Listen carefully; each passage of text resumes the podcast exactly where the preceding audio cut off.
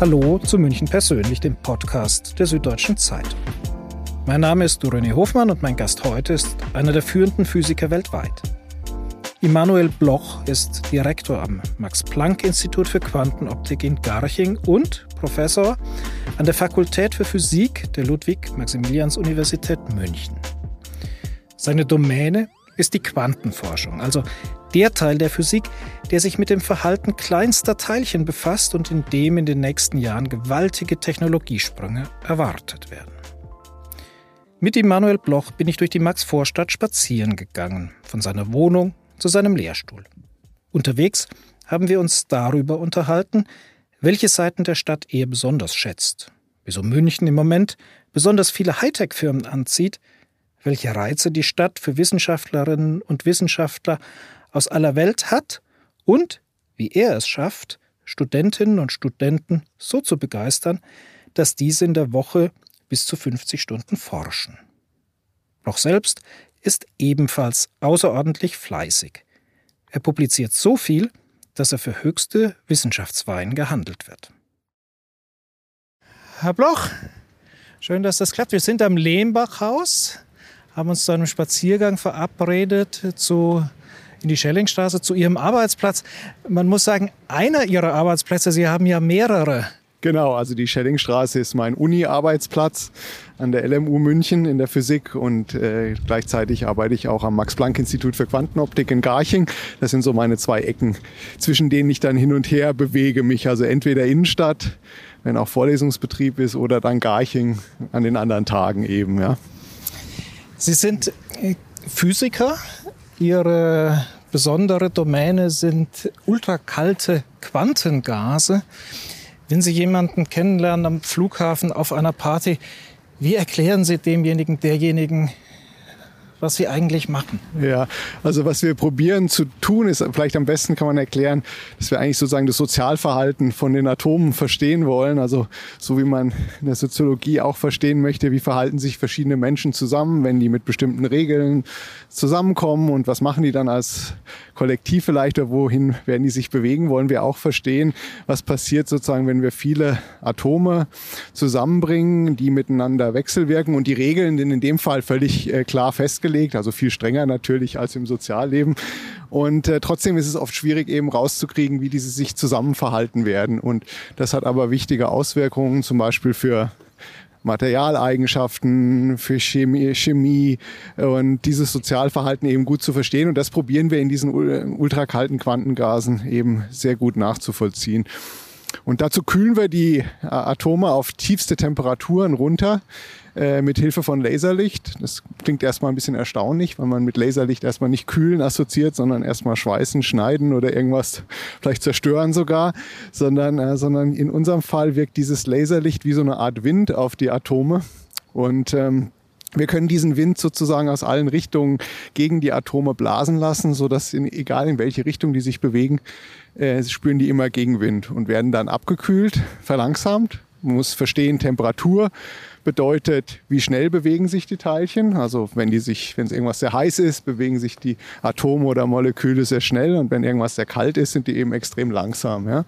Und durch diesen Wind, durch diesen Lichtwind können wir eben diese Atome fast zum Stillstand bringen, extrem kalt machen und dann schauen, was passiert bei diesen sehr, sehr tiefen Temperaturen und äh, mit diesem Gas. Ja? Das sind diese ultrakalten Quantengase, genau. Die Quantentechnologie gilt ja so als der nächste große Technologiesprung. Mhm. Was kommt da auf uns als Endverbraucher zu? Wo liegt, die, wo liegt die Chance in dieser Technik? Was werden wir in Zukunft können, was wir heute noch nicht können? Ja, wenn man das immer so genau wissen könnte bei neuen Technologien, ist es natürlich immer schwierig. Ne? Man hat also jetzt ein Feld, wo man ganz neue Möglichkeiten offensichtlich hat, sowohl in der Kommunikation, in der Messtechnik, äh, in dem äh, Computing-Bereich, in der Informationsverarbeitung. Und in allen diesen Bereichen erhofft man sich natürlich, dass man damit neue Sachen machen kann. Ob das natürlich alles den Impact auch haben wird, den man immer glaubt, muss sich noch zeigen. Ich glaube, es ist auch gerade viel Hype auch in dem Feld drin, wie vielleicht oft in neuen Technologiefeldern. Aber es ist natürlich spannend, einfach auch mit zu erforschen, wo könnten denn diese äh, Technologien einen Beitrag leisten. Und genau, ich habe schon angesprochen, in, in, der Sensorik, in der Messtechnik, Meteorologie nennen wir das, also nicht Meteorologie, sondern Metrologie, Messkunde. Wie kann ich sehr genau zum Beispiel kleine Ströme, kleine Felder messen, zum Beispiel auch in biologischen Proben, im medizinischen Bereich. Äh, wie kann ich genauer navigieren? Uhren wie kann ich genaueste Uhren bauen, die uns noch eine bessere Navigation erlauben als heute, wo ich nicht nur auf Meter genau Position bestimmen kann, sondern vielleicht auf Millimeter oder Bruchteile von Millimetern meine Position bestimmen kann. Also das sind alles Hoffnungen. Natürlich das größte vielleicht, das größte Wagnis vielleicht auch dabei ist das Quantencomputing, um zu sehen, kann ich damit eine neue Art von Rechner auch bauen, die bestimmte Problemklassen besser lösen können. Ihr Tipp? Kann man? Also ich glaube, ich hoffe, ich denke schon, ich bin ziemlich sicher, es gibt bestimmte Fragestellungen aus der Physik und aus der Chemie, wo es eigentlich naheliegend ist, dass diese Systeme helfen können, weil eben die Probleme, die wir da oft haben auf klassischen Rechnern, grundsätzlich damit zusammenhängen, was für physikalische oder chemische Fragestellungen das sind.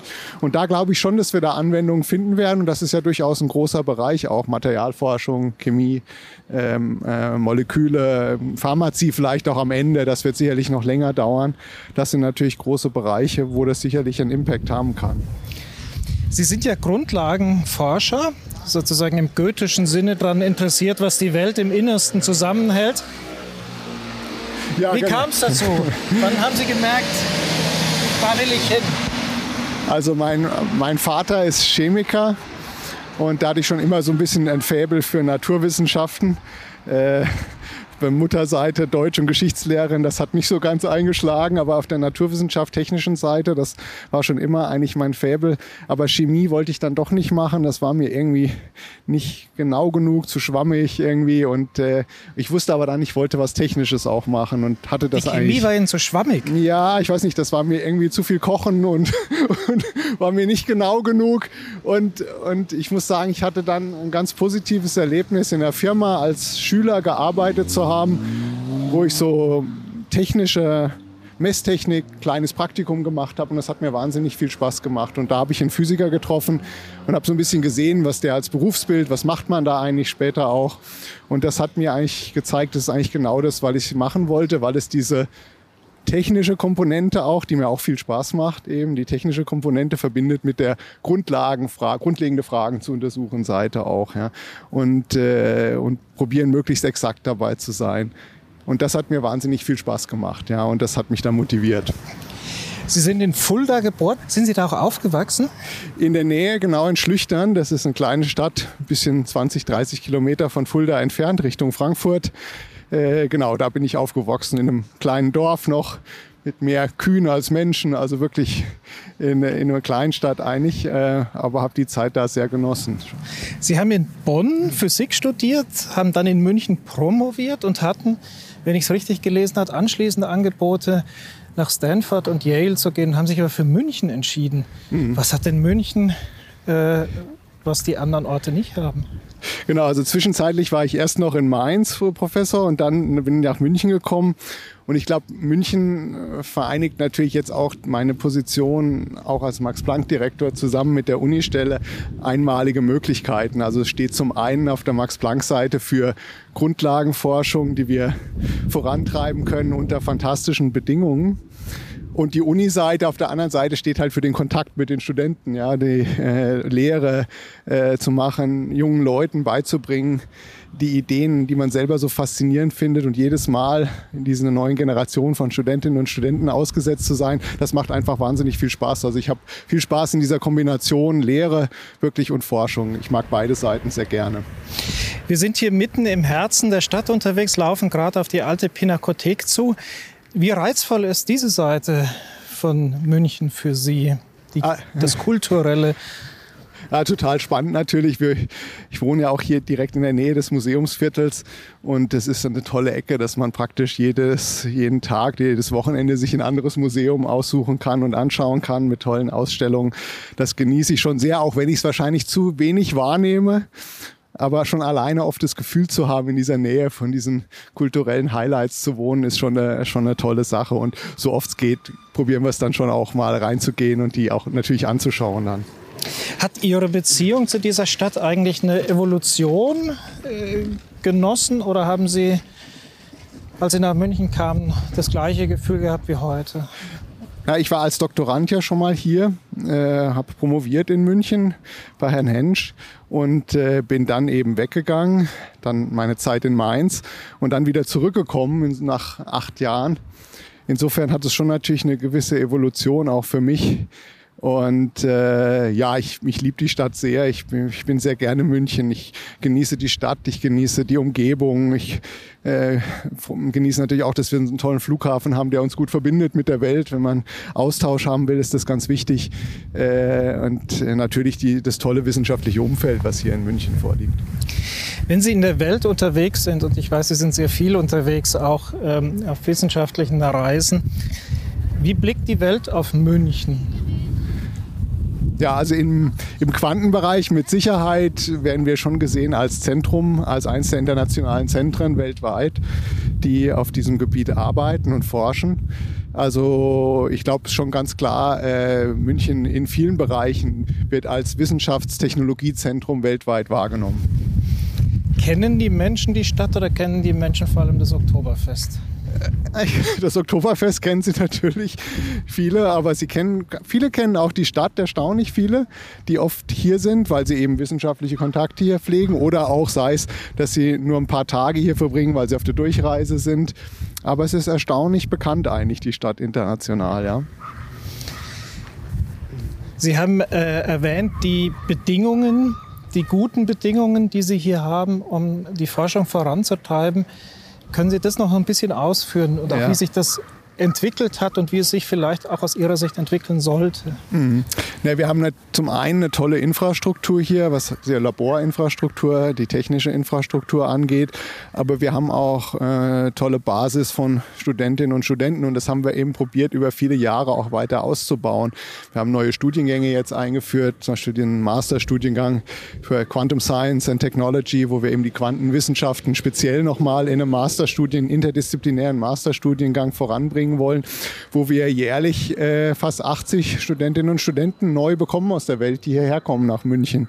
Und diese tollen auch Mitarbeiterinnen und Mitarbeiter die, und die tolle technische Infrastruktur, das kombiniert, ist schon ein einmaliges Umfeld. Und man muss auch sagen, es gibt auch tolle Firmen hier. Wir haben tolle Firmen, gerade im Laserbereich hier, im Optikbereich, mit denen wir viel zusammenarbeiten.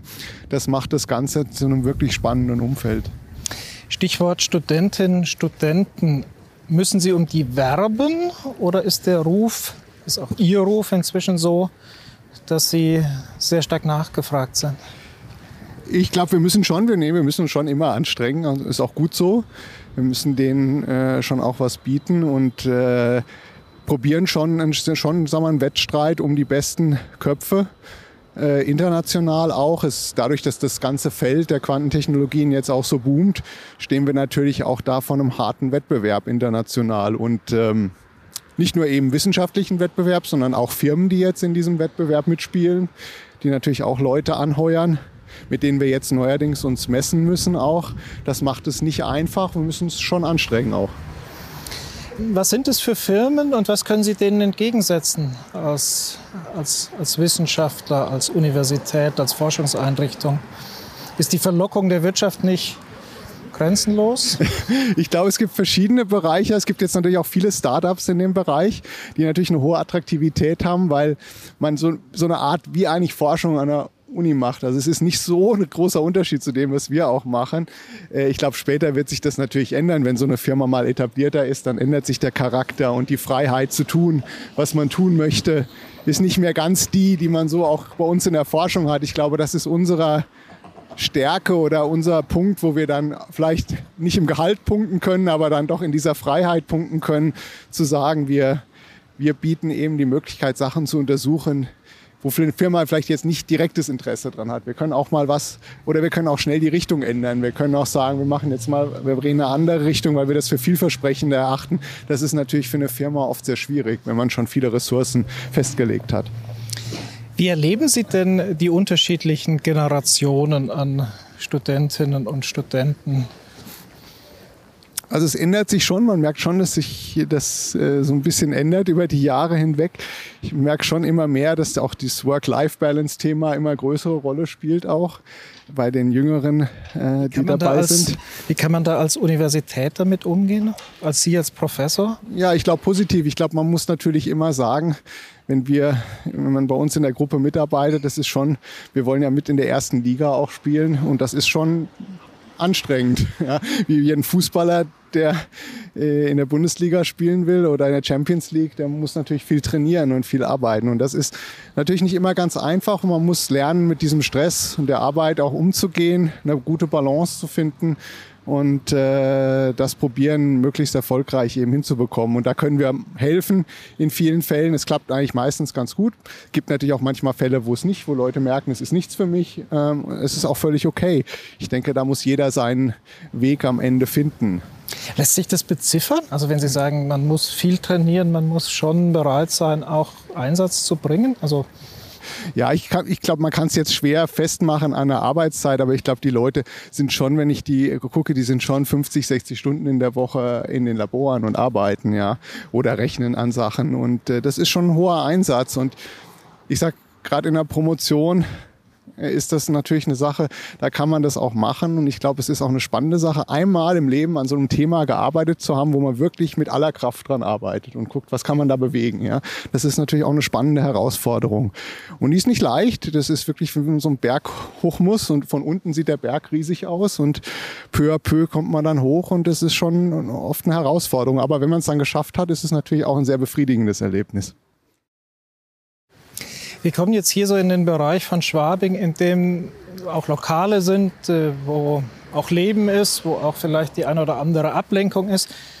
Wie muss ich mir denn Ihr studentisches Leben damals in Bonn vorstellen? Haben Sie sich der Seite ich habe gerade auch zugeneigt? Wir haben gewohnt in einer, ich hatte in einer WG gewohnt mit äh, vier Kommilitonen. Es war eigentlich nicht aus der Physik, war nur ein Physiker dabei, zwei Medizinerinnen waren noch mit dabei. Und witzigerweise, ich habe gerade jetzt wieder Kontakt gehabt mit äh, meinem Freund und äh, die Freundin damals, die haben diesen Ehepaar geworden dann, die, mit denen wir zusammen gewohnt haben. Er ist jetzt einer der, ich glaube, der Deutschlandchef von NXP, wohnt in Hamburg. Und äh, genau, da hat man jetzt, ist lustig, jetzt nochmal zurückzudenken an diese Zeit zusammen in der WG letzten Endes in Bonn. Ja, Das war schon eine ganz andere Zeit, äh, auch, auch sehr spannend und äh, blickt da sehr gerne drauf zurück. Was machen Sie heute, um Ihre Work-Life-Balance ins Gleichgewicht zu ja. bekommen?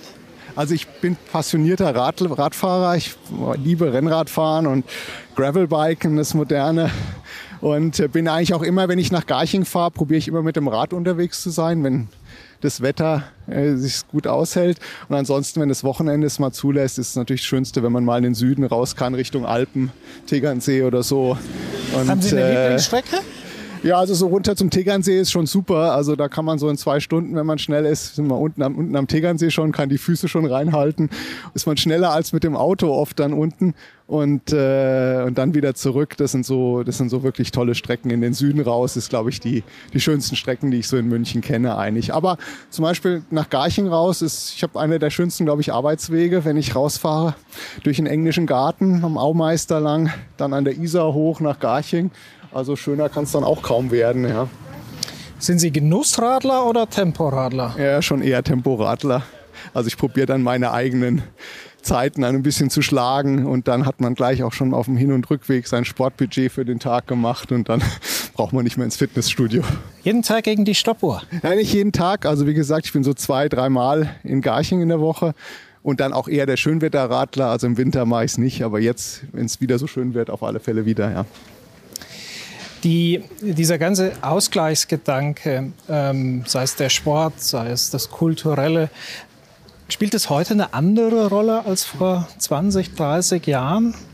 Auch international betrachtet? Ja, das weiß ich schwer zu sagen. Ne? Die ältere Generation guckt, und dazu der gehöre ich ja langsam auch immer mehr, guckt natürlich Sie immer anders auf die Jüngere. Also genau, also ja, ja, aber man merkt schon, man wird natürlich auch immer älter und die jüngere Generation hat dann einfach, man guckt immer anders auf die jüngere Generation, blickt man und guckt, was die anders macht. Und ich anschaue. Ob es jetzt grundlegend anders ist, ich glaube, so Sachen wie dieses draußen sein und in der Natur sein als Ausgleich, da hat sich, glaube ich, nicht so viel dran geändert. Das gibt einfach immer wieder Kraft und Energie. Gibt es eigentlich ein bestes Alter für einen Wissenschaftler? Ja, ist schwierig zu sagen. Ich glaube, am produktivsten ist man eigentlich in der jüngeren Zeit. Gerade auch deshalb, weil man, äh, je älter man wird, auch immer mehr mit administrativer Arbeit ähm, belegt wird. Und das ist natürlich dann nicht so produktiv, ehrlich gesagt. Äh, also ich glaube so in den 30er, so ich glaube so wirklich die Zeit als äh, wenn man promoviert oder danach die Zeit, wenn man so eine als Postdoktorandin oder Postdoktorand arbeitet, das sind das sind eigentlich spannende Phasen, ja. Was macht Ihnen am meisten Spaß von dem Aufgabenportfolio, was Sie inzwischen haben? Ja, das ist am meisten natürlich immer, wenn man über die Physik reden kann. Also wenn wir unsere Gruppenmeetings haben, die Teammeetings jede Woche, machen wir mit jedem Team ein Meeting, eine Stunde, wo wir besprechen die neuen Resultate, wie geht's weiter. Und das sind natürlich immer meine Highlights in der Woche, mit jedem Team zu diskutieren, wo sie gerade dran arbeiten. Ja. Wie groß sind solche Teams, solche Gruppen? Bei uns so typischerweise vier bis fünf Leute, ähm, typischerweise ein erfahrener Wissenschaftler, dann vielleicht äh, noch zwei Doktoranden und zwei Masterstudenten, äh, die mit dabei sind, auch Bachelorstudenten. Also immer so ein Team aus vier bis fünf Leuten typischerweise.